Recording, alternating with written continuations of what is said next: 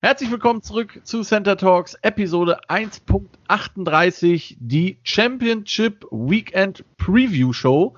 Und ich freue mich sehr, dass zwei alte Bekannte wieder am Start sind. Und zwar zum einen der Klaus Hein. Hallo, grüß dich. Und der Alex Schorn. Hallo, schön, dass wir wieder dabei sein dürfen. Jawohl, wir haben eine Menge zu besprechen, unter anderem, wie gesagt, diese beiden Spiele, die uns ins Haus stehen, aber auch, äh, wir haben uns vorgenommen, wir vergeben heute schon mal äh, unsere MVPs, auch wenn das letzte Spiel noch aussteht. Und äh, was uns sonst noch so einfällt im Laufe der Zeit, über das wir sprechen möchten. Das alles machen wir auf der anderen Seite des Intros.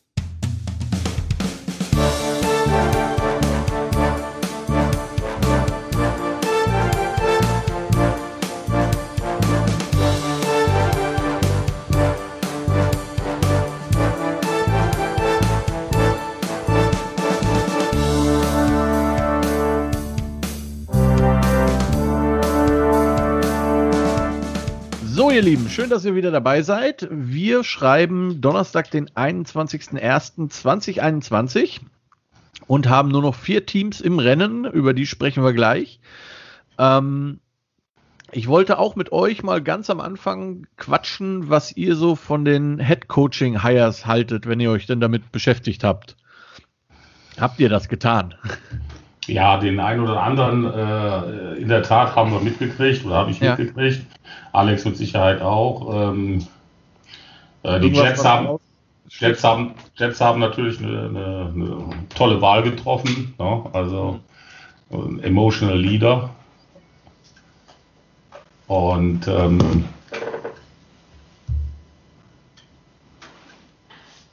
der Rest und, nicht so.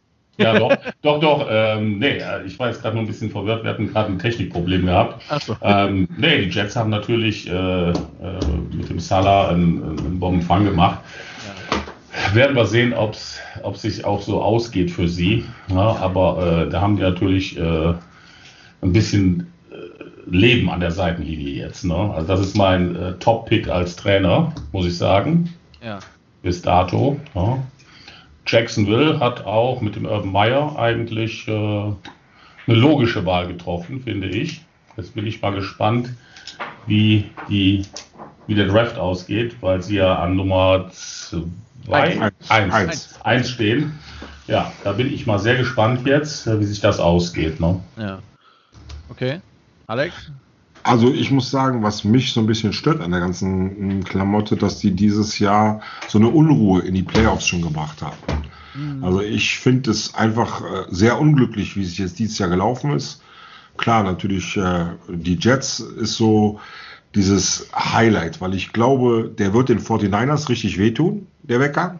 Mhm. Weil ich halte von dem sehr, sehr viel. Der hat äh, sehr viel in San Francisco bewegt. Der hat die da auch hingebracht, wo sie waren. Jetzt äh, trotz Verletzungen und sonst was alles. Aber ähm, nichtsdestotrotz ist natürlich irgendwann willst du auch Headcoach werden. Jetzt ist die Frage, ob die Jets äh, das, man, der hat jetzt einen Defense äh, ja, Touch, den wird er immer beibehalten, ne, den mhm. wird man ihm immer anlasten, weil er da sehr gute Leistungen vollbracht hat. Jetzt ist die Frage, ob die Jets das mit ihrem Personal und mit dem Material so umsetzen können. Äh, es ist auch ein mutiger Schritt, muss man sagen, ne? weil du hast ein, ein, Team, was jetzt letztes Jahr äh, sehr gut da gestanden hat, dieses Jahr sehr viel Pech gehabt hat mit den äh, Verletzungen mhm. und gehst dann weg, wirst ins kalte Wasser geschmissen, hast ein Team, wo du weißt, die sitzen wirklich irgendwo am Abgrund, mehr oder minder spielerisch.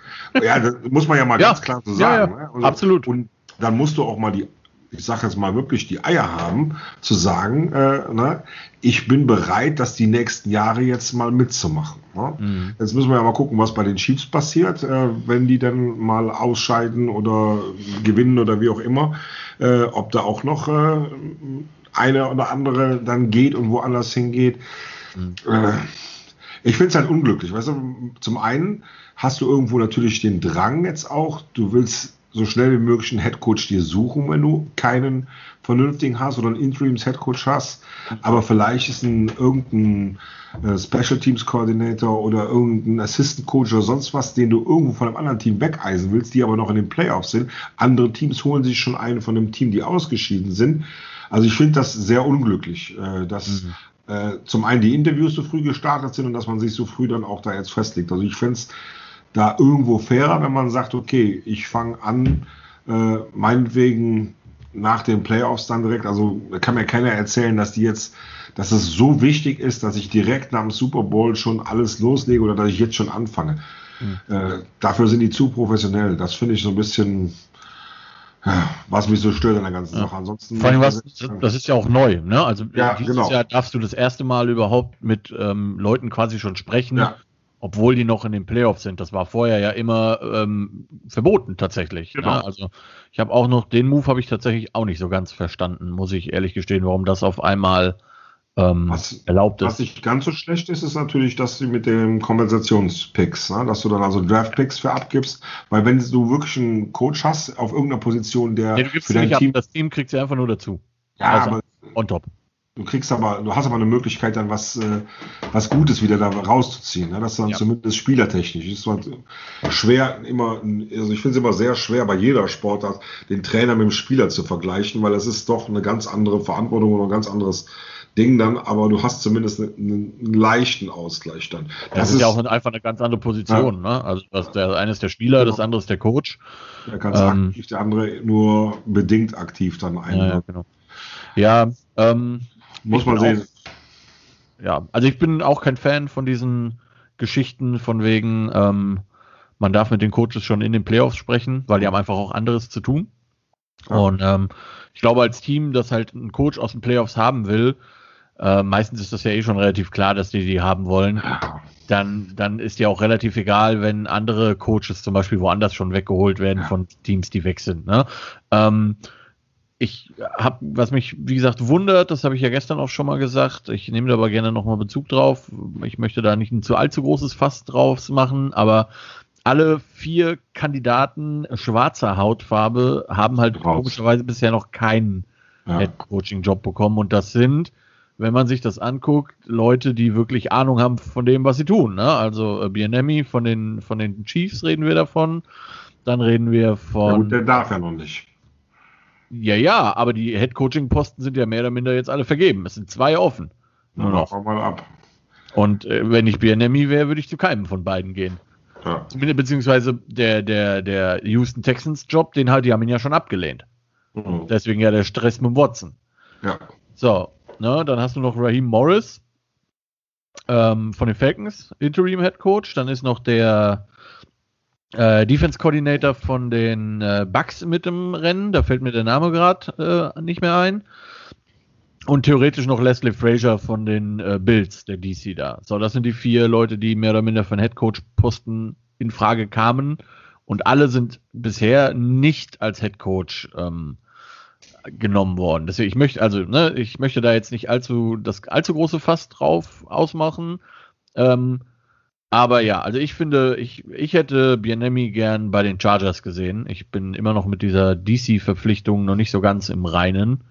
Auch wenn ähm, die Chargers sicherlich auch auf der Defense-Seite Hilfe brauchen. Aber ich hätte das Herbert irgendwie gegönnt, dass er da sowas bekommt. Ähm, aber, das muss man ja auch sagen, immerhin, äh, zwar noch kein schwarzer Headcoach, aber mit äh, Saleh ist ja tatsächlich äh, der erste muslimisch gläubige Coach ähm, verpflichtet worden in der ja. NFL. Mhm. Und äh, ist immer schön, wenn man der Erste ist, quasi. Ne? Jeder weiß, wie der erste Mann auf dem Mond hieß, an den zweiten kann sich kaum einer erinnern. Tja, ist so. Ja, ne? von daher, ähm, ich ich glaube, New York, also die Jets sind ein interessantes Team. Man kann da eine Menge machen. Vor allen Dingen unter der Voraussetzung, dass man jetzt halt guckt, was man mit dem Number Two Pick macht. Ob man den wirklich nimmt oder ob man da irgendwie wegtradet, weil einer da Haus und Hof für verkauft. Was passieren könnte. Jo. Ähm, und dann macht man halt irgendwie noch mal ein bisschen mit Donald und guckt, was dann aus dem College kommt. Es gibt immer noch sehr gute College Quarterbacks die, ähm, die in den nächsten Jahren rauskommen, beziehungsweise vielleicht kriegt man ja auch dieses Jahr dann noch einen später, je nachdem, wohin man tradet. Mhm. Oder auch Free Agent, man weiß, man Genau, oder man guckt ja. über Free Agency. Also ich glaube, die Jets sind da in einem relativ entspannten, ähm, in einer relativ entspannten Position, plus die Jets sind eins der Teams, die tatsächlich ein bisschen Cap Space über haben, im Gegensatz zu vielen anderen. Also ich glaube ungefähr, ja. Ich habe die Tage gelesen, ungefähr ein Drittel der Teams ist über dem Cap Space. Jetzt also mhm. für nächstes Jahr. Mhm. Ja, das, aber da wollen sie ja auch nächstes Jahr dran arbeiten wieder. Der Cap Space ist ja irgendwas im Gespräch, habe ich irgendwo gehört, dass ja, da ich, also äh, ich, ich, das nicht mehr so bleibt. Ich glaube noch nicht, dass der Cap Space runtergeht. Bisher, also bisher glaube ich es noch nicht, weil sie bisher jedes Jahr irgendwie eine Möglichkeit gefunden haben, ihn doch nochmal anzuheben. Also der ist ja von Jahr zu Jahr irgendwie kontinuierlich hochgegangen. Ähm, ich bin gespannt, was sie da machen. Oder ob es da irgendwelche Schlupflöcher geben wird oder so. Ähm, vielleicht kann man ja einfach wie die Universität von, von Tennessee äh, in Burger, in, in den McDonalds Frittendingern Bargeld bezahlen oder so. Wer weiß. ja, ganz großes Kino. Ähm, ich bin wirklich gespannt, aber ich glaube, die Jets, also die Jets sind wie gesagt eins der Teams, die äh, nicht über dem Cap Space sind, nicht mal ansatzweise. Die haben ja. noch richtig Kohle über. Und ähm, theoretisch können die in der Free Agency jetzt richtig hinlangen. Und da bin ich mal gespannt. So viele Quarterbacks, muss man natürlich auch sagen, sind über Free Agency nicht zu haben. Äh, Philipp Rivers hat ja gestern aufgehört, offiziell. Ja. Und ähm, äh, Drew Brees dürfte wohl als einziger noch so ziemlich offen sein, vermute ich. Also außer Ryan Fitzpatrick, der hat bestimmt Zeit, aber der war schon mal bei den Jets.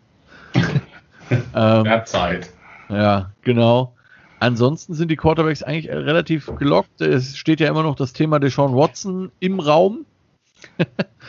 ähm, wobei ich halt gespannt bin, wie teuer er wird, wenn er denn irgendwo hingetradet wird. Ähm, ich kann mir nicht vorstellen, dass die Texans das unter zwei First-Round-Picks und äh, zwei Second-Round-Picks oder sowas machen.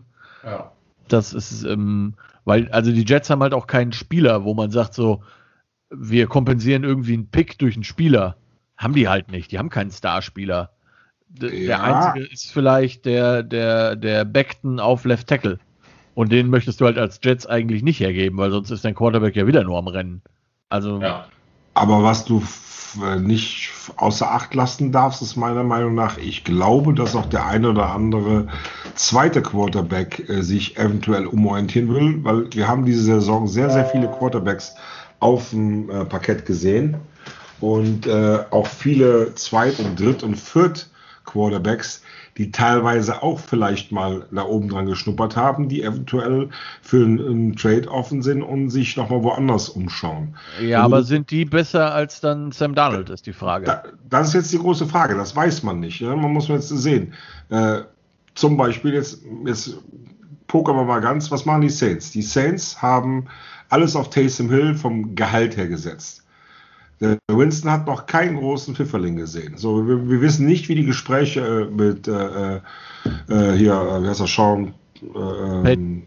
Äh, Payton, Sean Payton ja, ausgegangen Payton. sind, ob er ihm irgendwelche Äußerungen schon so nach dem Motto, du bist nächstes Jahr mein Starter. Weil mit Taysom Hill, denke ich mal, wird er gemerkt haben, das ist es nicht. Jetzt spinnen wir mal komplett hoch die Saints müssen irgendwo gucken, dass sie einen Quarterback herkriegen. Einen billigen Quarterback, weil im Cap Space ist nicht mehr viel drin. Nee, was machst, was drin. machst du also? Guckst, dass du irgendwo dich vielleicht tradest. Nach oben tradest.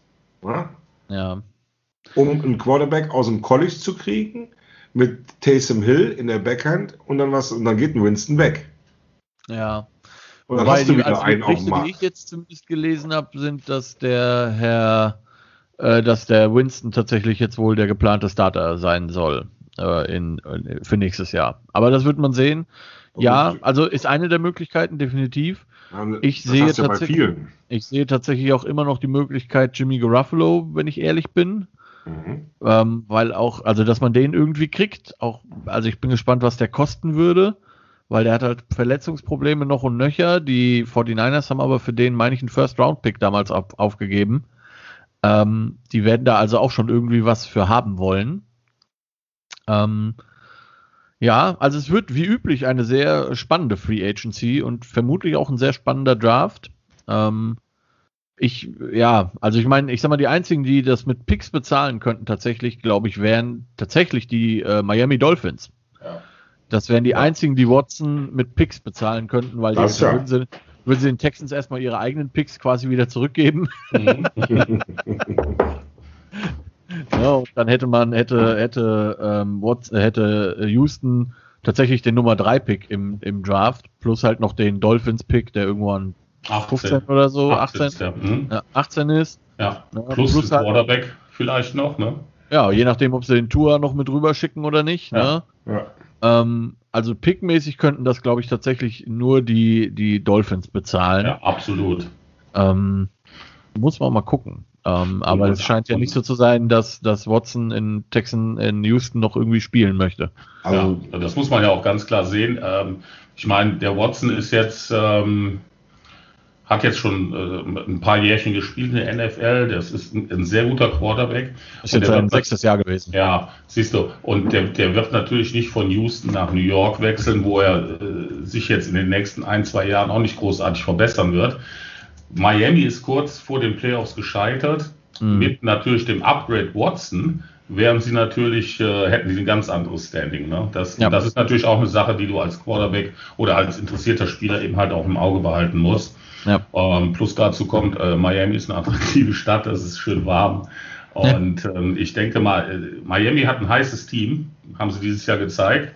Und mit dem Upgrade von Watson und vielleicht noch ein, zwei Korsettstangen, die dazukommen würden, Mhm. Fantastische Mannschaft dann. Ja, ich denke auch. Also, also so von der reinen Logik würde ich sagen, ist Miami die sind der sinnvollste. Hallo? Ja. Seid ihr noch da? Hörst du uns noch? Ja. ja. Ich höre euch. Okay. okay. Du warst gerade kurz verschollen, hat sie sich angehört. Hm, okay. Nicht schlimm. Ähm, genau, also Miami ist der sinnvollste Landeplatz. Mal schauen. Mhm. Gut, das dazu. Und dann, äh, bevor wir jetzt ins Spiel einsteigen, haben wir ja gesagt, möchten wir, oder habe hab ich vorgeschlagen, dass wir schon mal über unsere MVPs reden, die wir so auf dem Zettel haben. Ähm, wir haben ein, jeder hat einen Joker, darf also für einen, äh, für eine Nominierung quasi ähm, doppelt ein, ein, eine, eine, ein doppeltes Lottchen nominieren, also zwei Spieler. Und ähm, würde sagen, wir fangen einfach mal an beim, beim League MVP, wie sich das gehört. ähm, fangt gerne mal an und dann schauen wir mal, wie's, wie's, was ich dazu zu sagen habe. Okay, fange ich gerne an. League MVP ist für mich Aaron Rodgers. Okay. Ja.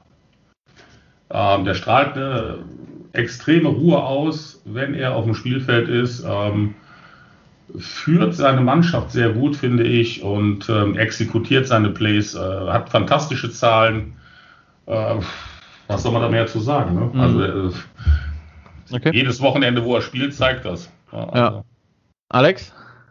Josh Allen. Okay.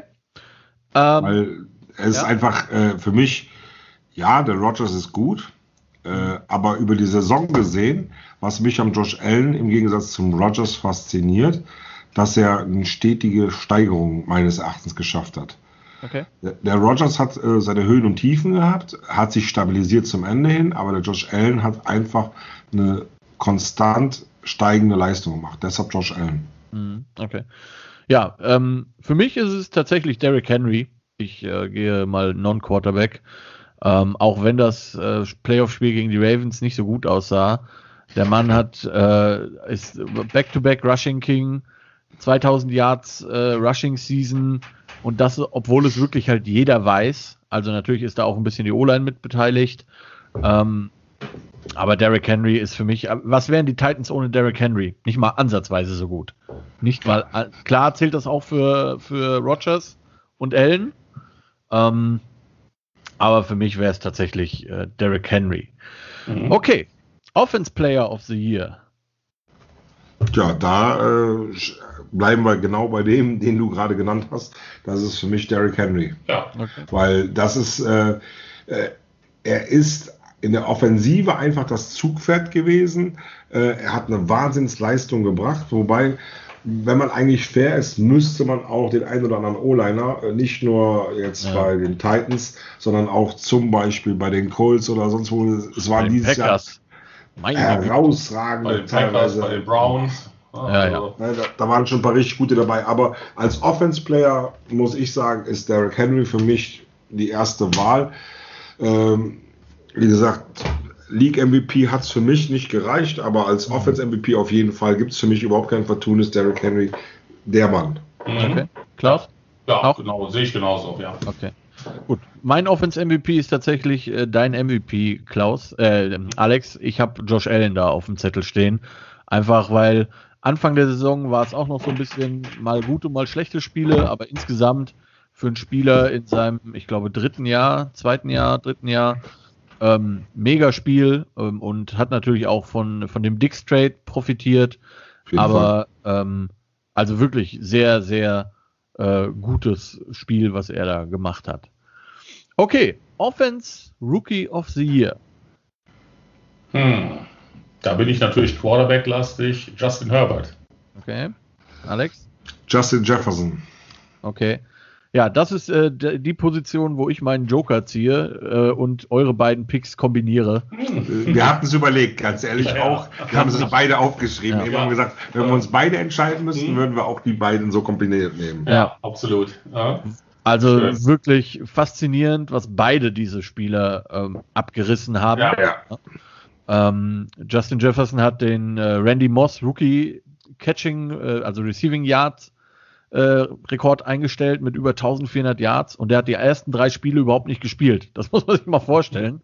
Ja. Ähm, und Justin Herbert hat auch, gut, der hat nur das allererste Spiel nicht gespielt, hat aber den Rookie-Touchdown-Rekord, der war bei 27 bei Baker Mayfield, ich glaube um vier oder fünf eingestellt. Der hat 31, 32 Touchdowns geworfen. Ja. Ähm, und das bei den Chargers, ne? Genau, und das bei den Chargers. Ja. Erstens ja. bei den Chargers, zweitens, ohne dass er es wusste, dass er Starter wird die ganze Saison. Ja. Das muss man ja auch mal dazu rechnen. Es ist ein Unterschied, ob ich wie Tour irgendwo hinkomme und weiß, ich bin Starter in meinem ersten Jahr oder ob ich da hinkomme als Justin Herbert, der irgendwo Nummer zwei, irgendwo vielleicht mal irgendwann was kriegt. Der hat niemals in Aussicht gestellt bekommen, wahrscheinlich dieses Jahr überhaupt zu starten. Und dann so eine Performance abzulegen, der wird nicht viele äh, Practice-Übungen gehabt haben. Äh, ich meine, die hatten sowieso dieses Jahr ja keine Preseason-Games, aber auch im Practice wird da nichts gewesen sein, wo man überhaupt auf ihn irgendwas gesetzt hat. Von daher muss man die Leistung wirklich herausheben. Ja, denke ich auch.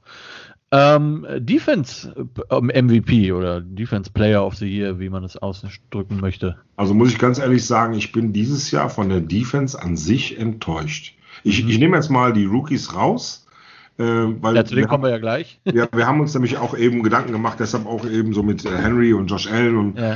äh, wir haben im Vorfeld eben nochmal durchgequatscht und haben gesagt, du kannst ja nicht einem doppelt äh, einen MVP äh, irgendwo geben. Äh, es war die ganzen hochgefeierten Superstars.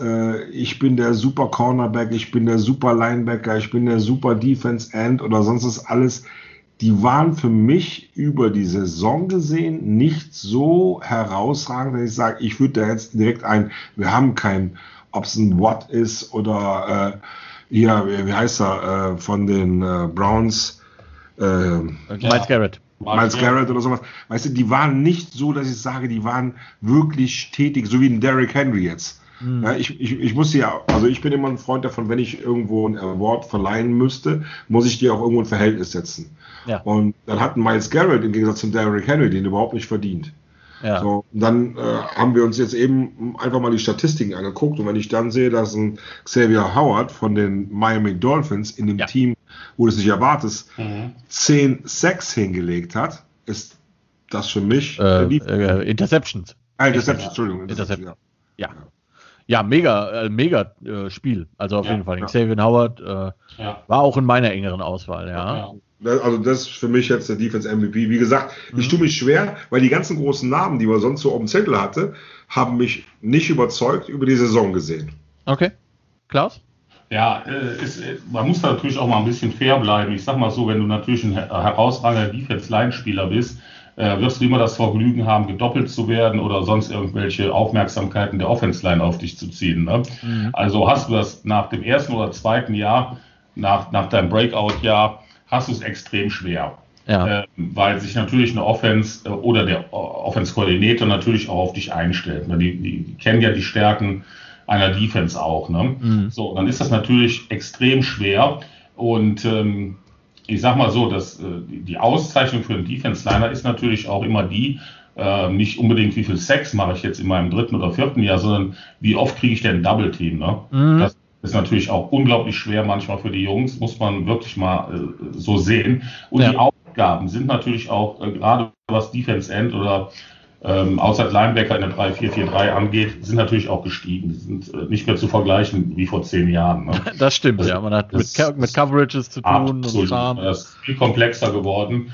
Ähm, das siehst du auch an den Spielern, die sind athletischer geworden, durchtrainierter geworden. Ja. Ähm, und das geht natürlich auch äh, in der, in der inneren Defense-Line genauso weiter. Ne? Mhm. Ähm, das ist also wirklich sehr, sehr schwer, da, äh, äh, sage ich mal, ein MVP zu, zu, zu kreieren. Da ja. tue ich mich wirklich dieses Jahr auch ein bisschen schwer. Aber ähm, für mich wäre auch dieser Xavier Howard von den Dolphins eigentlich die erste Wahl. Okay. Ähm, ja, als Defense-Player, ja, genau. Ja. Mhm. Ähm, also ich, ich, bin auch äh, zwischen zwei Playern hin und her gefloppt. Äh, ähm, zum einen Xavier Howard, also wie gesagt, in jedem Spiel tatsächlich seines, äh, seine, seines, also an allen 16 Spielen, die er gespielt hat, hat er einen Turnover geschafft in irgendeiner ja. Form. Das ist mega gut, da brauchen wir gar nicht drüber reden. Ähm, ich muss aber tatsächlich am Ende des Tages äh, dann doch einen großen Namen rausholen. Ähm, einfach weil ich habe mir tatsächlich einfach nochmal Spiele von ihm angeguckt und der Mann ist halt einfach abnormal gut. Ja, mein Defense MVP ist Aaron Donald von den LA ja. Rams. Ähm, das ist jemand, der, wie du sagst, im Normalfall halt inside ein Double Team zieht. Ja, immer. Und halt nicht nur Double Team, sondern ich habe Teams gesehen, die haben ihn getriple Team. Ja. Ich habe Teams gesehen, die haben, äh, und er ist halt trotzdem durch die Jungs durchgelaufen. Also dieses mhm. Play gegen die Dallas Cowboys, wo der erst den, Defen den, den, den Offense Guard mit zum Quarterback nimmt und dann noch den Running Back aus dem Weg schmeißt und den Quarterback sackt in, in, in einem Play. Ähm, abnormal. Auch was ja. der in den Playoffs gegen die Seahawks dann nochmal rausgehauen hat. Ja, ja die ganze Verletzung dann, genau. genau ne? ja, sagen, also, und so enttäuschend letzte Woche. Ja, ne? ja das ist, weil ähm, er angeschlagen war. Ja, aber da sind wir wieder bei dem Thema dass es dieses Jahr sehr häufig der Fall war, dass Spieler nicht den Mut hatten und auch nicht die Coaches zu sagen, du bist raus. Weil der hat den Rams letzte Woche mehr geschadet, als er genutzt hat. Ja, gut, okay, wenn, wenn ich sag mal so, als Spieler willst du immer spielen und gerade in Playoffs willst du immer spielen. Also da kannst du als Spieler, äh, da bist du immer. Ja, da sind schon mehr die Coaches in der Verantwortung. Ja, also, ja aber, aber wenn ich als Trainer aber sehe, dass der mir nicht weiter, der war gegen die Packers nicht oft am Platz. Ne? Nee. Ja, nee. aber das ist ja genau das Problem. Ich habe jemanden, auf dem ich, ja. es haben alle auf ihn geschaut. Ja, ja, das war, und wenn ich, das ist auch so ein Grund, wo ich sage, deshalb die Körpersprache. Wenn du dir den angeguckt hast, wie der da gestanden hat, wie der da geguckt hat, ja. da muss ich ganz ehrlich sagen, wenn ich ein, ein, Führungsspieler, so ein guter Spieler bin, dann muss ich die Leute auch mitreißen. Ja, aber wenn du selber verletzt bist und du bist dann selber völlig abgefuckt. Dann muss ich aber die Leute trotzdem versuchen zu motivieren. Ansonsten ist das, das ist genau der Grund, warum ich sage, der hat es nicht verdient, mit einem Derrick Henry, auch wenn er einen schlechten Tag hatte, wo die O-Line es nicht geschafft hat, seine äh, Löcher so zu reißen, wie er sie braucht, oder die Defense gut äh, war zu stoppen, hatte Derrick Henry aber trotzdem niemals mit so einem Gesicht an der Seite gesessen. Hm. Niemals. Ja. Genau beobachtet den Derrick. Ich schon. Ich musste fast jedes Spiel gucken. Ich wollte sagen, Alex hatte ja andere familiäre ja, Verpflichtungen. Der, der, muss das ja jetzt auch sagen. Ne? Genau. Das ist ja ganz logisch. Ja, ne? ja. Nein, also, ja, also klar war das gegen Green Bay bitter für Donald, aber nochmal, ja. ich habe mir die Spiele angeguckt. Der Junge ist einfach ein Freak ähm, körperlicher Freak. Und wenn man bedenkt, dass er halt, wie du ja auch gesagt hast, Klaus, einfach halt auch diese, wie soll ich sagen, diese Warren Sepp Defense Tackle ja. mit äh, 170 Kilo, die gibt's eigentlich nicht mehr in der NFL. Nicht ja, also ähm, Aaron Rodgers. Das, was wir uns äh, eben angesehen haben. Ja, ja Tony, Tony Saragusa zum Beispiel. Ja, zum, ja zum Beispiel. Ja, Gilbert Brown, ja, das ist so die Klassiker. Oder, äh, gab es mal so ein ziemlich massive hier, wie äh, Albert Hainsworth damals noch. Ja, ja, ja, hier, ähm, hier 72 von, von, ja. von, äh, von Patriots damals, ne? Genau, genau, ne? Also. Das ist, die, die gibt's halt nicht mehr, ne? Oder selten zumindest. Also wirklich Sehr, selten. Und Aaron, ja. Rodgers, äh, Aaron Donald ist ja wirklich einer der, der kleineren, auch körperlich. Er ist, an, er ist anders ja. size, ne? Und dann bringt er so eine Leistung ja. gut aus. Das stimmt. Und der ist halt dieses Herzstück dieser Defense und ähm, man hat halt genau gegen Green Bay gesehen, wie es halt aussieht, wenn der mal nicht spielt. Ne? Und deswegen, also für mich, ich habe auch lange überlegt, ob das quasi mein Split-MVP ist ja. zwischen, dem, zwischen dem und Howard, aber habe mich dann doch, nachdem ich nochmal ein bisschen Tape geguckt habe, ähm, für Aaron Donald entschieden. Gut, oh. Defense Rookie of the Year, der fand, der fiel mir am schwersten. Echt jetzt? Nein, ich bin Chase Defense Line Fan. Äh, Chase Young. Okay. Ja, auch Chase Young. Okay. Ähm, ich habe äh, Patrick Queen von den Baltimore Ravens auf dem Zettel. Äh, unglaublich guter Linebacker von LSU.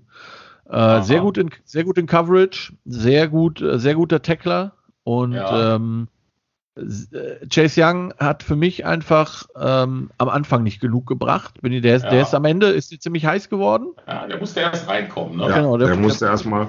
Aber dann hat er richtig funktioniert und vor allen Dingen, wenn er dafür, dass er ein Rookie war, fand ich hat der äh, auch eine Persönlichkeit dargestellt. Ja, gute Körpersprache, ja. gutes Selbstbewusstsein. Ich, also ich fand ihn auch gut. Ich mhm. fand halt nur, also für mich war Patrick Queen tatsächlich der konstantere von, von den beiden.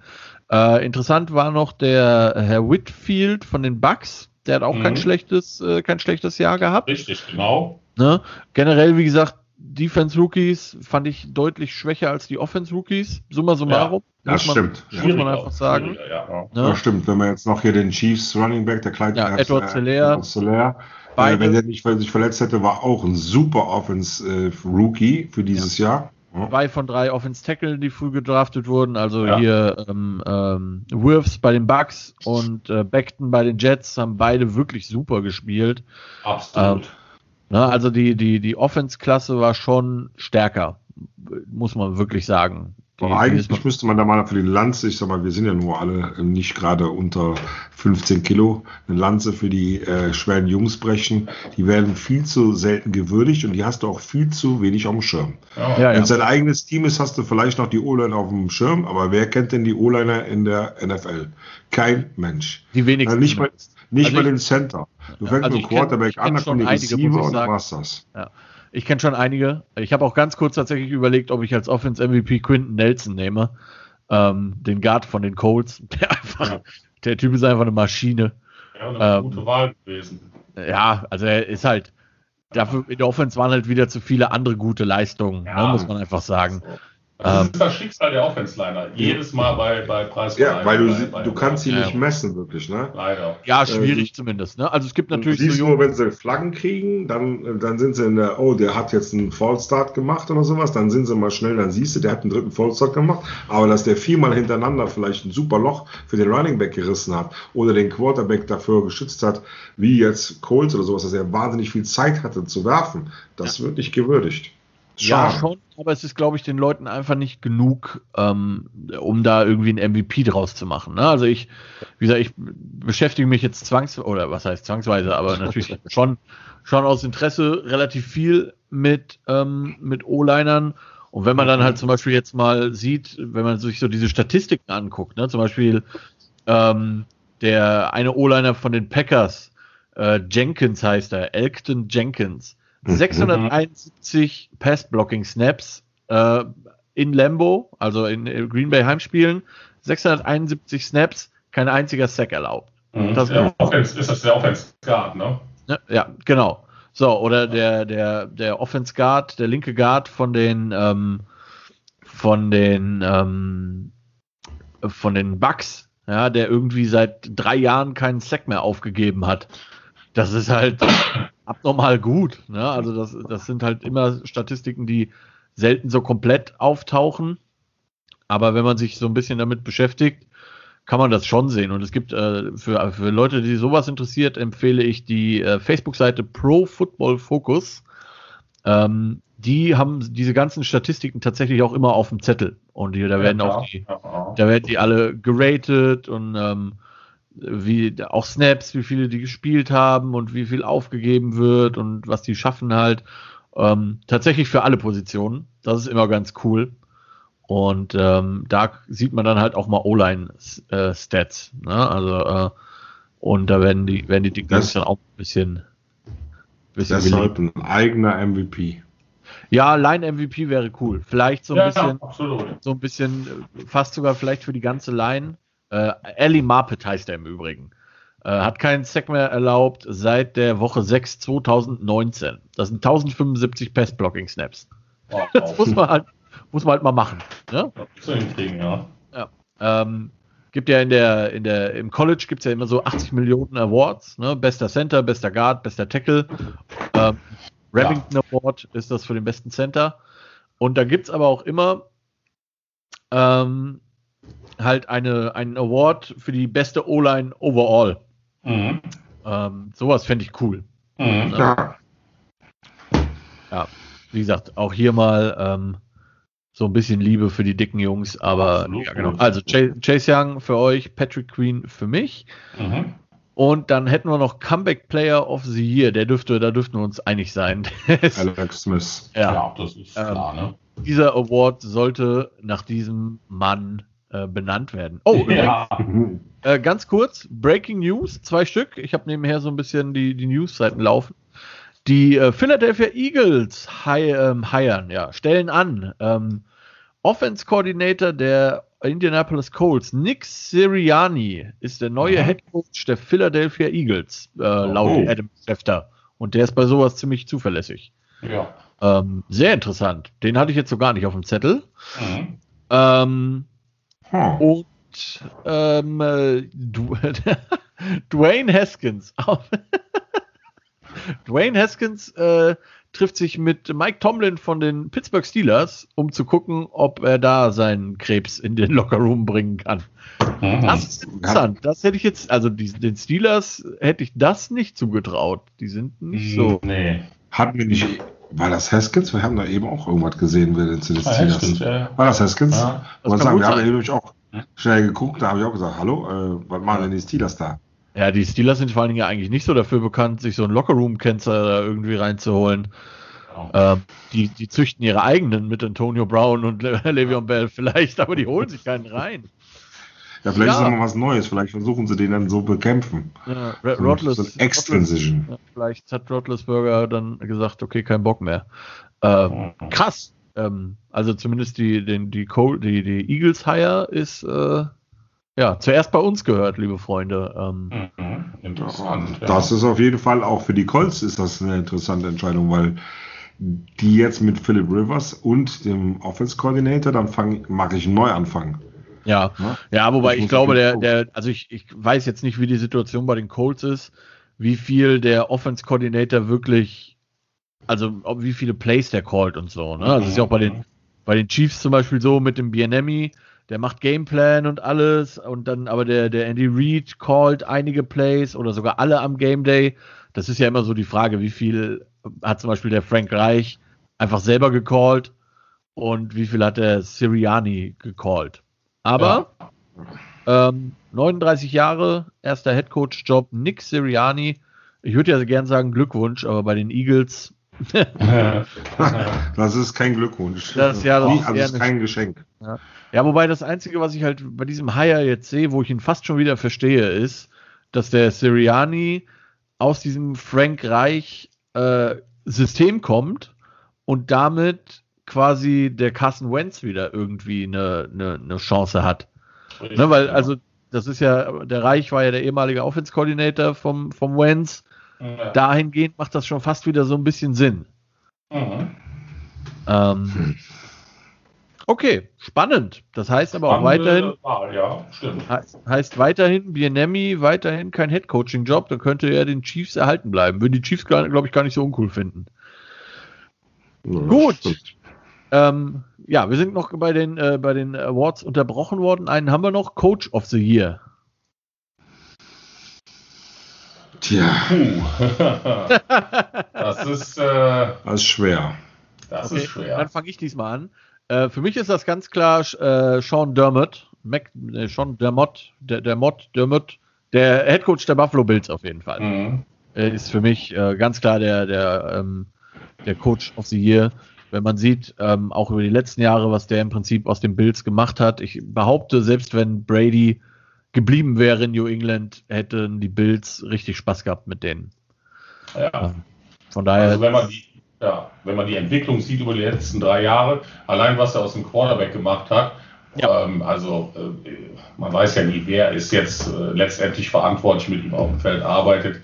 Aber äh, die Entwicklung, die der Quarterback gemacht hat, äh, Josh Allen, also das ist, das ist schon aller Ehren wert. Hätte man im ersten Jahr überhaupt nicht mitgerechnet, im zweiten Jahr immer noch nicht. Ja. Und jetzt äh, ist er top of the line und ähm, die Bills sind ein echt komplettes Team. Ähm, was man, sage ich mal so, vor drei Jahren mit Sicherheit nicht erwartet hat. Nee. Ähm, von daher äh, eine gute Wahl. Ja. Ja. Irgendwelche anderen Vorschläge? Ja. Die anderen Vorschläge wäre für mich natürlich, weil ich ein bisschen Packers-lastig bin. Ne? Ja. ja, aber ja, äh, reicht das? Eben, reicht das? Reicht das, ja? weil äh, ist Frage. jetzt ist die Frage, was betrachtest du jetzt? Ne? Betrachtest du wirklich stumpf nur diese eine Saison?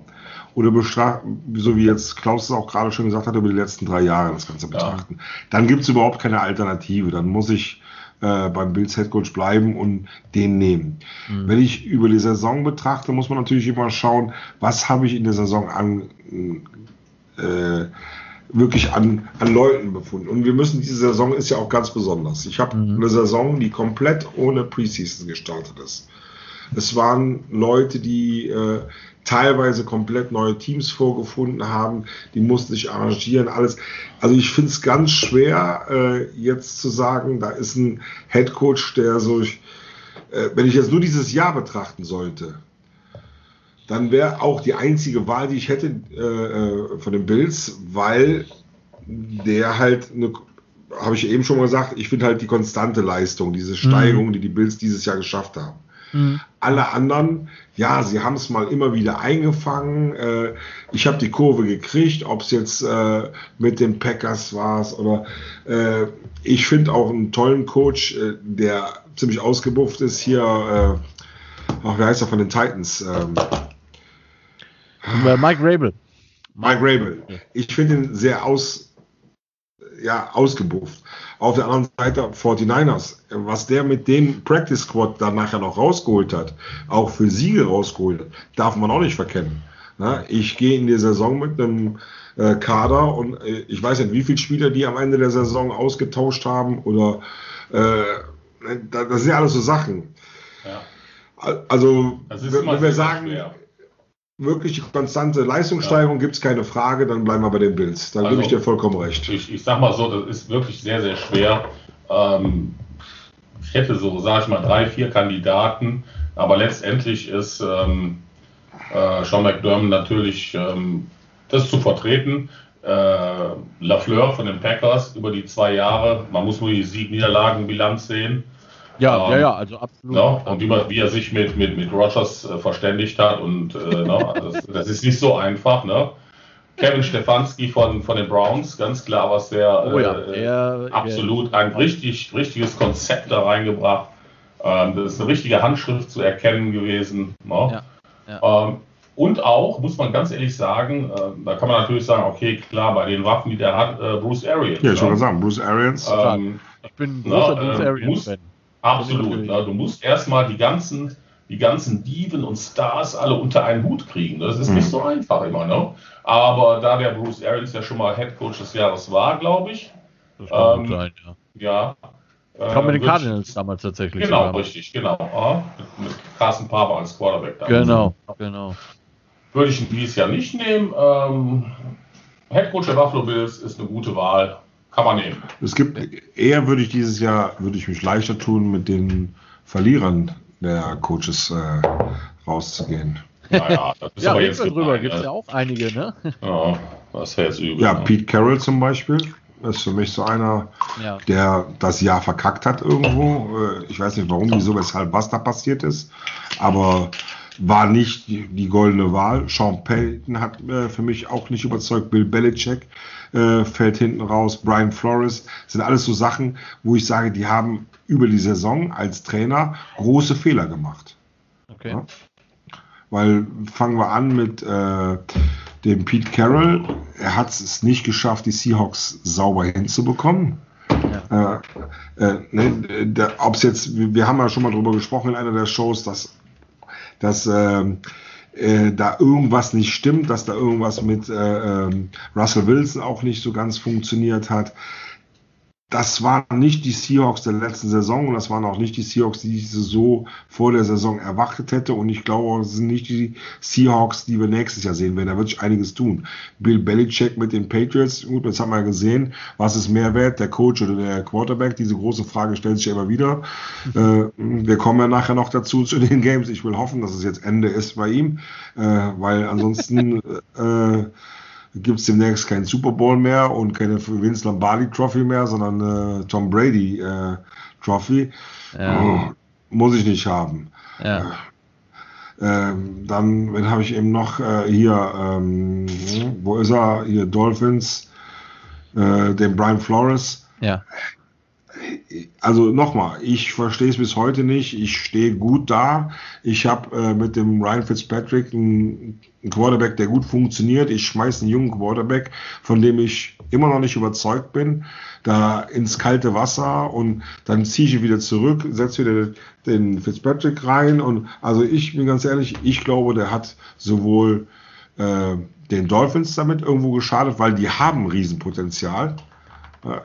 Ähm, weil ich muss mir überlegen, wo will ich hin? Will ich gewinnen oder will ich nicht gewinnen? Wenn ich wirklich will, hat er für mich die falsche Entscheidung getroffen. Mhm. Ja, das sind so, wo ich sage, äh, so ein paar, ja, Coaches, wo ich echt enttäuscht bin jetzt so. Okay. Nur mal so schnell. Also die mhm. fallen mir eher. Cliff Kingsbury, okay. genau dasselbe. Also ich muss sagen, Flores ist jetzt für mich nicht so die Enttäuschung. Ich meine, immerhin 10 und 6 ist eine gute Nee, nach, nach Ergebnis. Versteh mich bitte nicht falsch. Nee, ich, ich, weiß, was, ich weiß, was du meinst, aber ich, also ich, das, das Ding ist ja, und das wäre übrigens meine größte Enttäuschung, wären die, und das ist mehr die Organisation, denn der Coach selber auch ein bisschen, wären halt die Philadelphia Eagles tatsächlich mit Doug Peterson, ähm, die von letztjährigem Division-Gewinner und vor zwei Jahren Super Bowl-Gewinner zu einem richtigen Kackteam geworden sind. ähm, und wo halt immer noch nicht, ich würde immer noch interessieren, inwieweit der Herr Peterson, deswegen ist er ja offensichtlich auch gegangen, da zum Beispiel in diesem letzten Spiel den Call hatte, den Starter zu benchen. Ne? Und mhm. wenn eine Organisation, also Entschuldigung, also ich muss das korrigieren. Die schlimmste Organisation sind die äh, Houston Texans, äh, unangefochten. ja, das ist schon, haben hohen Unterhaltungswert. das, ne? Ähm, und deswegen, mich würde halt interessieren bei Flores, wie weit er da die Wahl gehabt hat, in Anführungszeichen. Ne? Also, weil er, also was die Dolphins ja damals ganz klar gesagt haben, und das fand ich als als Team-Statement einfach so schlimm, zu sagen, okay, wir gehen jetzt auf Tour nach der Bye-Week und dann schauen wir mal, weil wenn er das ja nicht wert ist, dann haben wir ja nächstes Jahr wieder zwei First-Round-Picks und dann draften wir halt gegebenenfalls wieder einen Quarterback in der ersten Runde. Und ich dachte mir so, mhm. das ist ja eine mega, mega Vertrauensbeweis hier für den Tour. Ja, mega Hypothek für den du hast, jungen du hast, Kerl. Ne? Du hast überhaupt nicht die Chance, dich zu entwickeln, oder, sondern du wirst reingeworfen, dann hast du so, hier hast du eine halbe Saison. Ähm, schau mal, ne? Und entweder klappt es direkt oder, ähm, oder du bist halt raus, so nach dem Motto, ne? So ein bisschen angedroht. Und wenn man sieht, dass halt Aber zum Beispiel auch wirklich, Stellen einfach zwei, drei Seasons brauchte, dann muss man dem halt irgendwie auch Zeit geben. Also schwierig. Aber glaubst das, du wirklich, dass das war der Brian Flores alleine? Nee, deswegen sage ich halt. sich hat da nicht reinlassen. Weiß ich also, Weiß ich halt Nein, das ist der Trainer nicht alleine. Nein, aber, aber wenn ich doch Head Coach bin, so, und ich, ich sage jetzt mal einfach, ich will als Head Coach, er wird die Entscheidung nicht alleine getroffen haben, aber er hat sie ja nicht einmal, es war ja zwei, dreimal, dass es dann äh, Tour wieder vor der Wand stand, man hat wieder Fitzpatrick rein, dann wieder nicht. Äh, dieses Hackmack. Ja, ich weiß weißt absolut, du, was du meinst. Da muss ich irgendwann als Headcoach auch dann sagen, so, ich will hier was bewegen und ich will irgendwo, dass Tour mein Mann wird, dann muss ich den anders aufbauen. Also ich glaube, die haben wirklich es geschafft, mit ihrem Hin und Her den Tour mehr zu verunsichern, als sie ihn gestärkt haben. Ja, also wie gesagt, ich finde, also äh, es gibt, also ich verstehe, was du meinst. Für mich gibt es definitiv größere Enttäuschungen äh, als halt eben Flores. Ähm, er ist nicht die größte.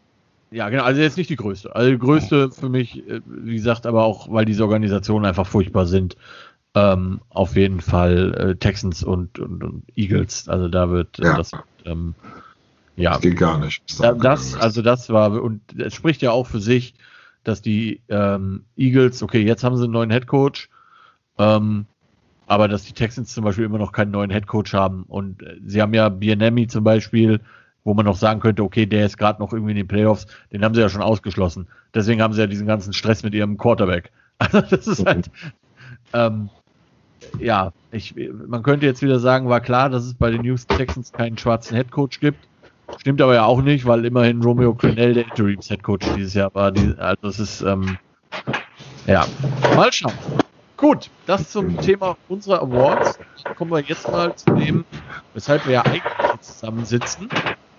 Ähm, nämlich den zwei Spielen, die uns ins Haus stehen am Sonntag. Das war das äh, zwei, das NFC und das AFC Championship Game. Wir fangen an um 21.05 Uhr deutscher Zeit am Sonntag. Die Tampa Bay Buccaneers zu Gast bei den Green Bay Packers in Frozen, Frozen Lambeau Field. Ähm, ja, da hast du schon ganz wichtige Dinge genannt. Ja. Frozen, Frozen. Ich also, sage ganz klar, die Packers. Packers. Okay. Packers werden es machen. Ganz einfach. Die Jungs aus Florida in dieser Kälte, herzlichen Glückwunsch. Ja, man kann immer sagen, Tom Brady kennt das, klar, New England. Ja, Tom Brady ist einer von 50 Spielern und die anderen hassen das. Na, man hat es gesehen letzte Woche bei den Rams die waren noch nicht ganz angekommen ähm, und dann konnten die eigentlich schon wieder in den Bus steigen. Ja. Ähm, ich hatte bei, ich habe mir das Spiel sehr gut angesehen. Ich hatte in keiner Phase des Spiels das Gefühl, dass die Packers auch nur irgendwie das Spiel verlieren könnten. Nee, absolut nicht. Keine absolut. Keine der Rogers hat eine dermaßen eine Ruhe ausgestrahlt, seine, seine Running Backs haben eine Ruhe ausgestrahlt, die haben abgeliefert. Die O-Line wenn du gesehen hast, was der äh, Left Guard von der Offense Line, der hat den, ähm, den, äh, den, den McDonald, den Eric Donald zu einem Foul ähm, hingerissen. Ja, das und das, das schaffst du nur dann, wenn du richtig abgefuckt bist als Defense-Liner. Ne? Dann irgendwann brennen dir die Sicherungen durch und dann denkst du dir, oh Mann, ey, jetzt reicht's mir, jetzt muss ich mal eine, ne? aber dummerweise ja. ist es meistens eine Flagge. Ähm, die Offense Line hat die Defense Line äh, dominiert, die äh, Running Backs haben abgeliefert, Rogers hat die Pässe verteilt, ähm, das Play Calling war smart. Ja, 50-50 ähm, genau. Fünf, äh, genauso viele, genauso viele Runs wie Pässe. Zu keinem Zeitpunkt das Gefühl, dass die Packers das Spiel verlieren könnten. Ja. Und man kann jetzt natürlich sagen, okay, äh, die Buccaneers sind eine andere Hausnummer, das sind sie auch, finde ich. Ne? Sind sie, ja, absolut. Ähm, Absolut, ne? Du hast äh, die Trainer-Ikone da stehen, du hast einen Tom Brady da stehen, du hast äh, die Receiver da stehen, Titans, Offense Line, du hast äh, eine sehr, sehr gute Defense, aber die äh, Rams hatten auch eine sehr, sehr gute Defense. Und man kann natürlich sagen, ja, die Packers haben 38-10 in Woche 6 gegen die Buccaneers verloren. Ja, richtig. Aber das war ein anderes Packers-Team. Die ja. haben sich im Laufe von diesem Spieltag an, haben sie sich als Team mehr gefunden. Die Defense ist nicht spektakulär, aber solide. Und wenn die Buccaneers es nicht schaffen, Rogers unter 30 Punkte zu halten, werden die verlieren. Ja. Und 30 Punkte macht er. Deswegen gewinnen die Packers. Okay. Alex? Also, ich kann da fast nur beipflichten. Also, ich war auch von dem Packers-Spiel sowas von positiv überrascht und auch entsetzt. Ich meine, gut, ich habe es gehofft, dass die Rams rausfliegen, muss ich ganz ehrlich sagen. äh, Aus verständlichen Gründen, ja. Division und und und, ne? Aber äh, mit der Art und Weise, wie der Rogers aufs Spielfeld gegangen ist, das war niemals eine Überheblichkeit, aber eine Selbstsicherheit. Der hat eine Ruhe ausgestrahlt, wie er gelacht hat zwischendurch, in den Spielzügen, in den Pausen. Äh, der hat so viel Spaß gehabt. Und wie gesagt, das Spiel hat funktioniert.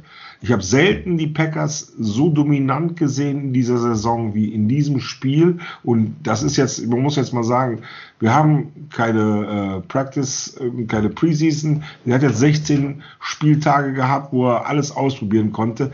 Allein schon, dass ich drei, drei Running Backs habe, die so gut funktionieren. Äh, und ich habe einen Adams, der immer funktioniert als Receiver und habe dann noch äh, ein super Tight End. Ich habe noch zwei, drei andere Receiver, die funktionieren.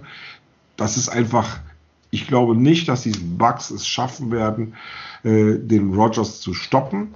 Und die Defense der Packers sehe ich als gut genug an, um dem Herrn Brady mal wieder so ein bisschen am Anfang direkt Druck zu machen. Und der Matt LaFleur wird das auch wissen. Und das ist halt so, wenn es kalt ist und du haust dem Brady in den ersten 15 Minuten auf dem Feld richtig was um die Ohren und das werden die Packers machen in der Kälte, dann wissen die Florida Sunshine Boys nicht, wie ihnen der äh, Wind weht und die Green Bay Packers, ich glaube, das wird sogar, wird, ich kann mir vorstellen, Highscoring, aber äh, ein deutlicher Unterschied für die Packers. Die werden das sicher und sauber nach Hause bringen. Ja, die, die Buccaneers haben einen sehr, sehr guten Defense-Koordinator, aber einen Tod wirst du sterben müssen. Genau. Entweder fängst du an, das Laufspiel zu stoppen der Packers. Das heißt, du musst den Safety nach vorne bringen. Ja. Das heißt, du kreierst natürlich 1 zu 1 Situationen mit Mr. Adams. Genau, und dann war es das. Ja. Und das ist, ja nicht, schwierig. Ja. Also ich glaube auch, dass, dass das Problem sein wird, dass die letzte Woche gezeigt haben, wie äh, ja, versatile die sind, die Packers, dass die so breit aufgestellt sind, dass die Defense sich nicht irgendwo auf diese komplette Offense der Packers einstellen kann, der, Back, der Bucks. Äh, und deshalb sind die überfordert. Die werden mit der Offense der Packers heillos überfordert sein. Und wie gesagt, nochmal, das haben wir, sage ich jedes Mal, äh, ich bin der Meinung, wenn du in den ersten 15 Minuten alles in die Waagschale wirfst in der Defense und dem Brady aufs Maulhaus, hast du das Spiel sowieso gewonnen. Weil das ist jemand, der sich ganz schwer tut, wieder aufzuraffen. Das ist für mich kein Spieler, gerade jetzt diese Saison haben wir das so oft gesehen, ein Spieler, der so viele Ringe an der Hand hat, nicht die Größe zu haben, nach dem Spiel in die Mitte zu gehen. Das ist, äh, und deshalb dem, besorgst dem richtig äh, direkt am Anfang und dann war es das. Ja. Also okay. Big Play, Big Play Potenzial auch ja. ganz klar auf Seiten der Packers. Aber jetzt bin ich mal gespannt, Johannes, was sagst du dazu? ähm, ich habe auch die Packers auf dem Zettel, ähm, alleine schon wegen dieser Homefield Advantage. Das ist einfach nicht zu, ähm, nicht zu, nicht außer Acht zu lassen, sage ich mal. Ähm, ich sehe tatsächlich, also der NFL-Experte, um das mal zu sagen, hat die Bucks vorne mit 31 zu 30. Ähm, Allerdings schreibt er auch, äh, er glaubt halt, dass quasi der Quarterback, der als letztes den Ball hat, das Spiel gewinnt. Und das hat okay. halt äh, häufig Brady gehabt dieses Jahr. Ähm, ich, ja, ähm, beide Defenses sind nicht top. Äh, Tampa Bay ist neunter statistisch gesehen, die Packers sind 15. statistisch gesehen. Ähm, beides jetzt nicht top, aber beides auch okay, in Anführungszeichen. Ähm, ich tippe vor allen Dingen deshalb auf die ähm, Packers, weil im Normalfall, wenn man sich im Jahr zweimal begegnet, dann ähm, splittet man im Normalfall. Mhm. Wenn man ungefähr gleich gut ist. Ähm, das Hinspiel haben, wie gesagt, die Buccaneers gewonnen. Das war aber, wie gesagt, auch in Woche 6. Also äh, aufgrund von keiner Preseason und ähnliches. Ähm, alles anders, ja. Und ähm, die Packers haben das letzte Woche gegen die Rams einfach saugut runtergespielt. So, und wenn man das jetzt halt vergleicht mit den Buccaneers, die natürlich gegen die Saints gewonnen haben, aber halt auch nur wegen drei Picks von Drew Brees und Drew Brees den Ball nicht weiterwerfen konnte als 10 Yards, ja. da ist halt Rogers äh, mal ein ganz anderes Kaliber, ja. So, und ich habe es äh, schon mehrfach gesagt, wer sich gutes O-Line-Play angucken will, der sollte sich tatsächlich beide diese Teams angucken. Ich schätze die Packers ein bisschen stärker ein in der O-Line. Und das wird am Ende den Unterschied machen. Und ja, wie du auch gesagt hast, Alex, also wenn man gesehen hat, dass äh, Aaron Rodgers letzte Woche die Cornerbacks der Rams einfach angegrinst hat, ja, dann bist du ziemlich tief in der Scheiße, wenn dir das passiert.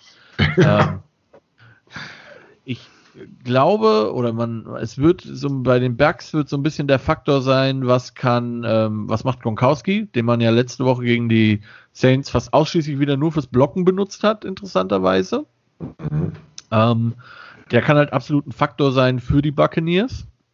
Und ähm, man muss einfach sagen, dass Brady auch leider wieder gut spielt und die Buccaneers tatsächlich auch ein gutes Run-Game haben mit Fournette und Jones. Mhm. Ähm, also das sind schon die besten zwei Teams, würde ich sagen, in diesem Finale. Das kann man ja. das Äh, also ne, verdient haben sie es beide.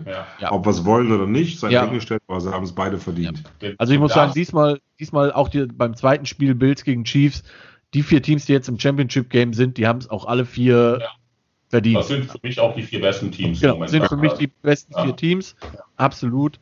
Ähm, ich sehe das halt auch so, das ist schon immer so gewesen, wenn du es schaffst, Tom Brady auf die Nüsse zu gehen, dann hat er keinen Bock mehr.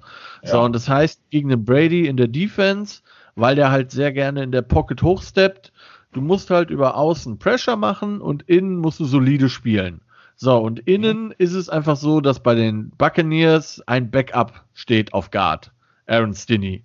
Der ist jetzt nicht, das ist nicht der normale Starter, sondern da steht ein Backup. Und wenn da ähm, die Packers ihren Druck machen können, dann haben die Buccaneers auch ganz schnell keinen Bock mehr. Weil, wie gesagt, was man von Tom Brady weiß, ähm, wenn er auf die Schnauze bekommt, dann hat er keinen Bock mehr. Das ist schon immer so gewesen. Schon mhm. immer so. Mhm.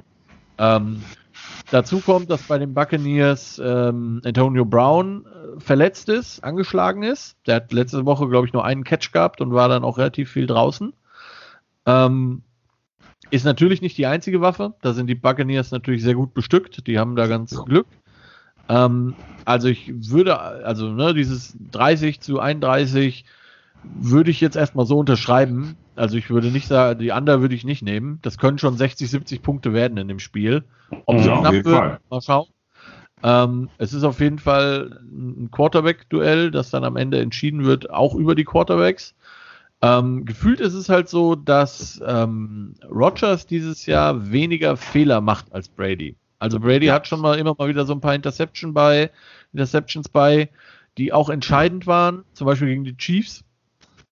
Und die hat Rogers halt so nicht drin, diese, diese, diese Katastrophendinger.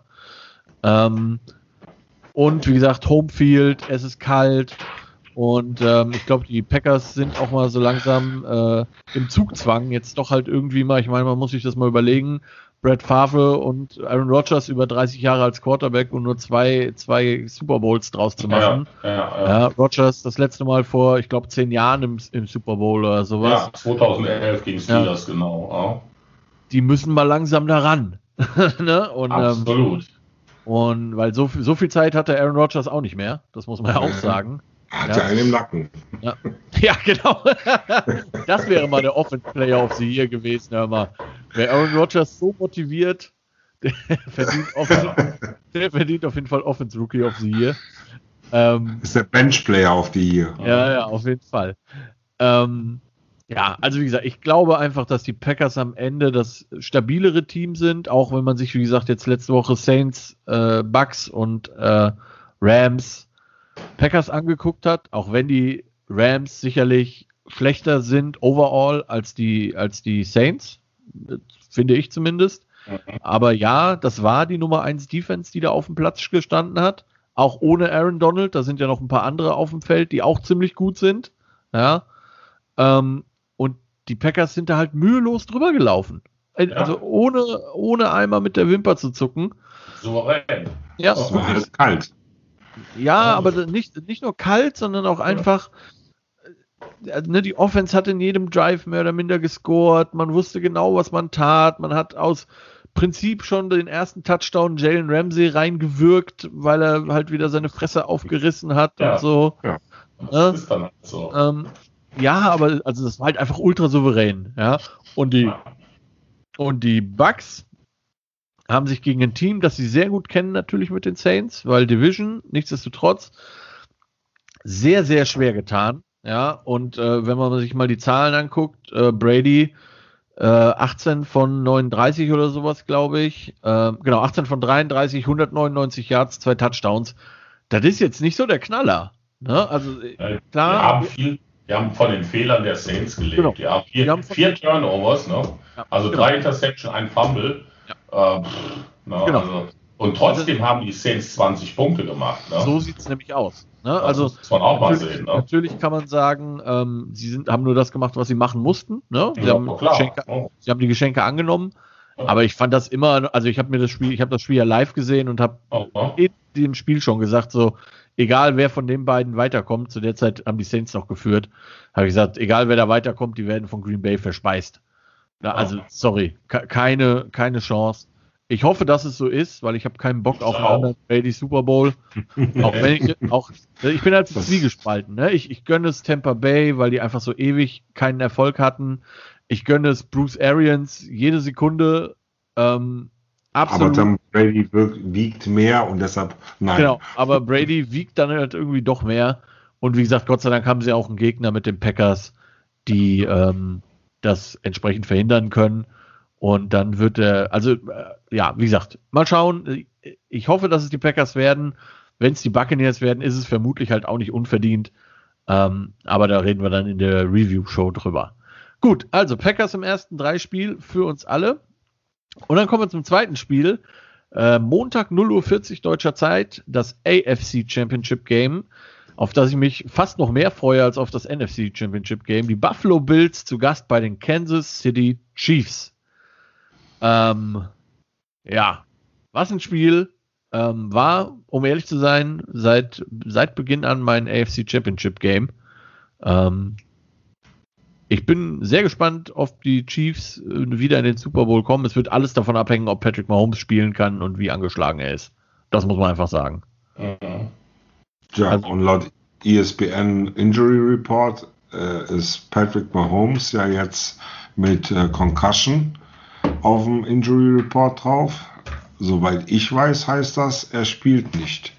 Weil Concussion nee, hast du nicht in, in, zwei Tagen raus. Das, das Und auf der anderen Seite ist von Dix auch auf dem Injury Report. Ja, also ich glaube, die sind alle so ein bisschen auf dem Injury Report aktuell.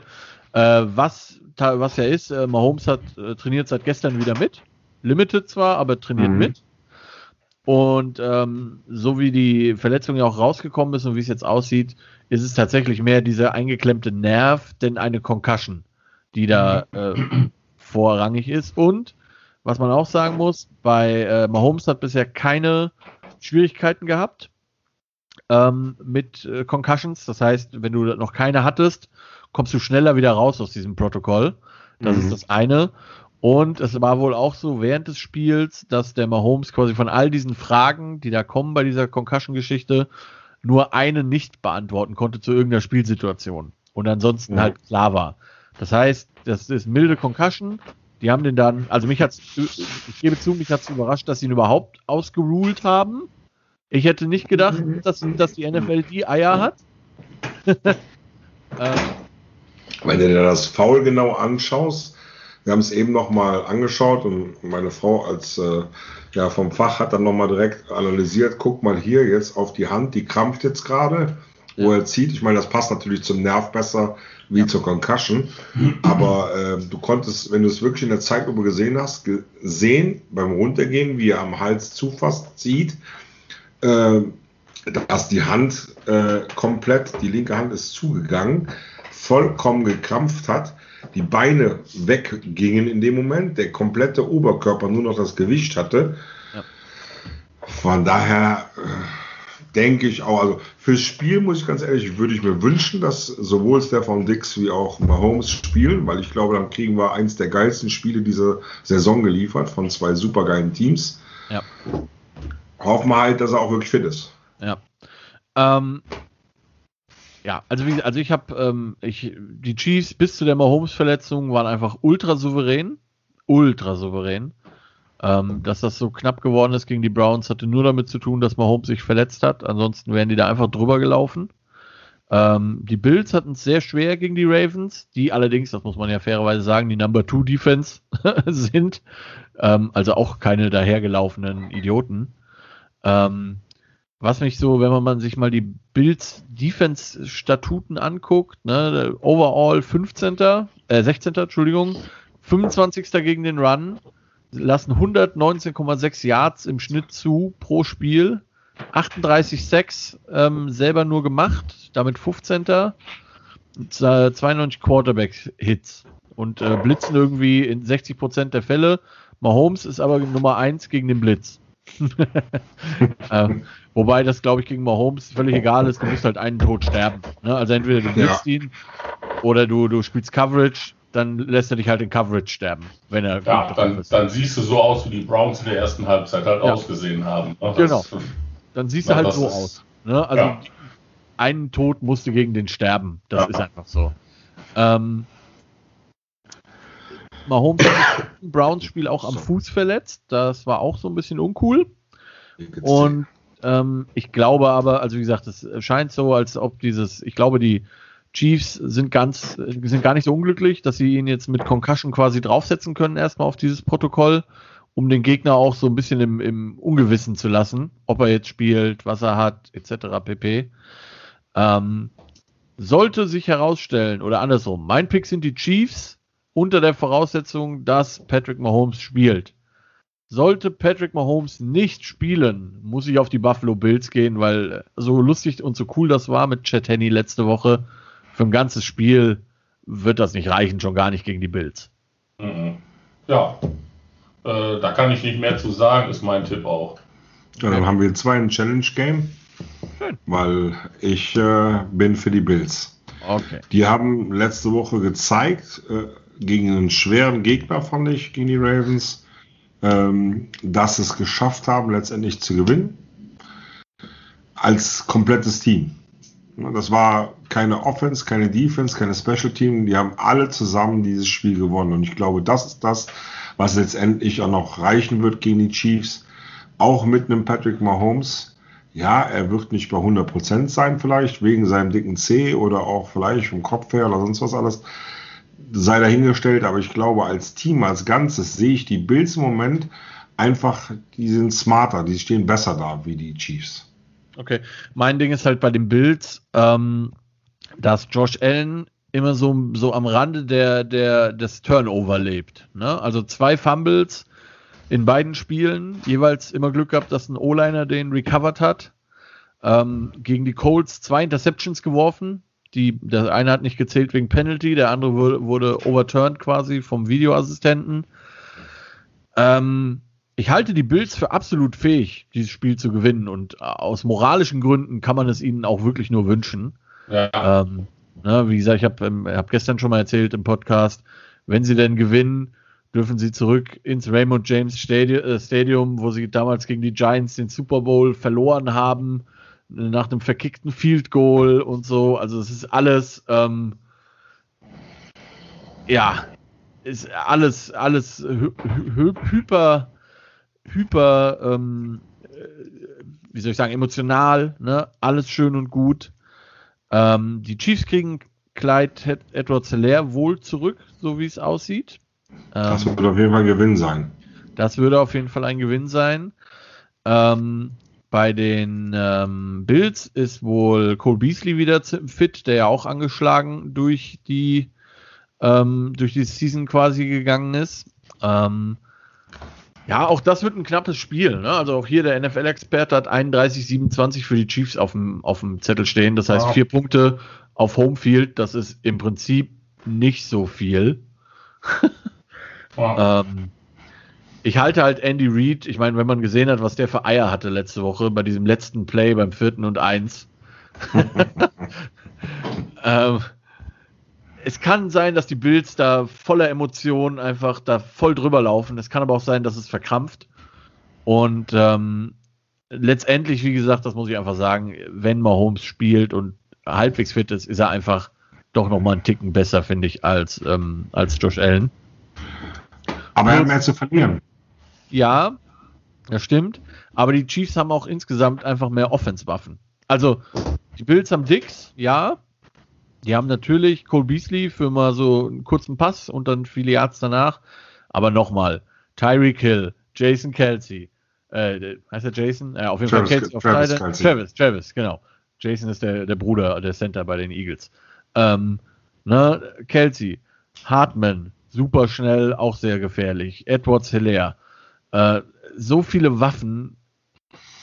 Ja. Ja, ähm, aber der Edwards Hilaire ist super. Wie gesagt, ich hätte den, wenn er durchgespielt hätte, wahrscheinlich wäre das so auch ein Kandidat gewesen für den o, äh, Offense äh, Rookie of the Year, äh, MVP. Ja. ja. Aber er ist jetzt verletzt gewesen. Wer weiß, wie er zurückkommt. Stimmt, ja, nur wie gesagt, also was mir halt wirklich Sorgen macht bei den Bills sind halt diese 119 Yards pro Spiel Run, äh, Rushing Attack erlaubt. Ja, was mir aber Sorgen macht, ist, dass die Chiefs halt äh, den Druck haben. Sie sind amtierender Super Bowl Champion. Äh, und das fand ich, dass jetzt in, also der Mahomes hat eine super souveräne Saison äh, abgeliefert, bis kurz vor die Playoffs. Und dann habe ich den Eindruck gehabt, dass so ein bisschen dieses Struggle anfing, auch äh, in, in, den Playoffs. Das war nicht mehr so souverän wie den Rest der Saison. Also ich fand, also Ende Jahr gegen die, gegen die Browns fand ich das mega souverän. Mega also, souverän. Erster Drive direkt Touchdown. Fast jeder Pass. Also das war schon sehr souverän gegen die Browns, das muss man wirklich sagen. Ähm, davor also, gebe ich ja absolut recht. Also gegen die. Ich gegen hätte die nicht gedacht, dass die Browns das Spiel so knapp machen. Ja, aber das ist erst knapp geworden, als Mahomes raus war. Als, es stand 19 zu 6, Anfang drittes Quarter, dann hat sich Mahomes verletzt. Ja, aber der Unterschied war, sie haben jetzt mal gescored. Normalerweise haben die, äh, die Chiefs haben ja immer das Problem im ersten Quarter. Mahomes ist ja so einer, der braucht immer ein Quarter, um warm zu werden. So, und jetzt haben sie mal ein bisschen Gas gegeben gehabt. Und also wenn das, ich weiß nicht, ob das, äh, das täuscht, so nach dem Motto, der hat äh, nur Pulver für drei Quarter oder sowas. Ja, das also ich, ich, ich fand das nicht so, äh, ich hätte das überzeugender erwartet eigentlich von den Chiefs gegenüber ja, den Browns. Ich sag mal so, die erste Halbzeit war schon überzeugend. Und die auch. ja, aber die Browns haben natürlich ähm, mit ihrer, mit dem, mit dem Defense, mit, dem, mit der Defense haben sie den auch in die Karten gespielt. Ne? Ähm, ich ja, vor allem mit dem, was sie offenstechnisch gemacht haben. Das war ah, das, Browns das viel erstaunlicher, was das für ein Schwachsinn war. Ja, du hast, du hast die beiden, äh, du hast eine, die beste O-Line, du hast zwei Bomben Running Backs, dann ja. lauft das Scheißding doch. Ja, ja. ja. Vor allem, wenn du ein also, Team bist, das halt total auf Play-Action ausgelegt ist. Ja. ja also, das war schon. Mh, hm. dann Gut. kam natürlich das übliche Browns-Patch noch dazu mit dem, mit dem dämlichen Fumble in die Endzone rein. Ja, gut. Ja, das, und das, ja, gut, aber das, das muss ich auch sagen, der Receiver, ich meine, da, da kann man auch mal erwarten, dass man ein bisschen smarter ist. Ja. A, A, kann ich auch an der 2-Yard-Linie mich tackeln lassen und ist safe. Ja. Und, und B, da kommt ja noch dazu, wenn ich genau weiß, dass ich auf der anderen Seite mal rumstehen habe, muss ich nicht unbedingt eine Minute 15 oder eine Minute 40 ja. vor der Halbzeit scoren, mit, sondern mit gehe ich runter. Richtig. Denn was ist passiert? Genau das. Die haben noch ein Field Goal gemacht. Das hätten die auch gemacht, wenn das ein Touchdown gewesen wäre. Ja. Ja, ja. Das ist nicht smart sowas. Ne? Und da muss ich sagen, Leute, ihr spielt Highschool, ihr spielt College und seid in der NFL und seid so dusselig, sowas zu beherzigen. Ne? Ja. Ganz ehrlich, tut mir leid. Ne? Ja gut, okay. Also, äh, Chiefs für mich, Bills für mhm. Alex. Ähm, sollte noch rauskommen, dass Mahomes nicht spielt, werde ich die Bills äh, als Tipp nehmen. Allerdings fairerweise, das muss man sagen, das Challenge Game bleibt das Challenge Game. Dann äh, bin ich zwar bei meinen Tipps 2 zu 2, aber würde halt gegebenenfalls das Challenge Game trotzdem verlieren, ähm, weil ich halt einfach jetzt auf die Chiefs getippt habe. Das lassen wir einfach im Prinzip so und dann schauen wir einfach mal. Genau. Gut, ihr Lieben. Dann vielen Dank für eure Zeit. Das hat mir wie üblich großen Spaß gemacht. Vielen Dank, dass wir dabei sein durften. Ja, vielen wir Dank. Hören, wir hören voneinander und dann quatschen wir nochmal zwecks nächster Woche wegen Review-Show. Ja. Und mhm. dann äh, werden wir auch dann wieder den netten Menschen alles Wichtige bringen, was es zu wissen gibt über die NFL und äh, drum, drumherum. Und äh, damit sage ich jetzt vielen Dank, schönen Abend noch, bleibt alle gesund, das ist das Wichtigste und wir hören uns nächste Woche wieder. Das war Center Talks für heute. Schönen Abend noch. Ciao. Tschüss. Ciao. Stay healthy.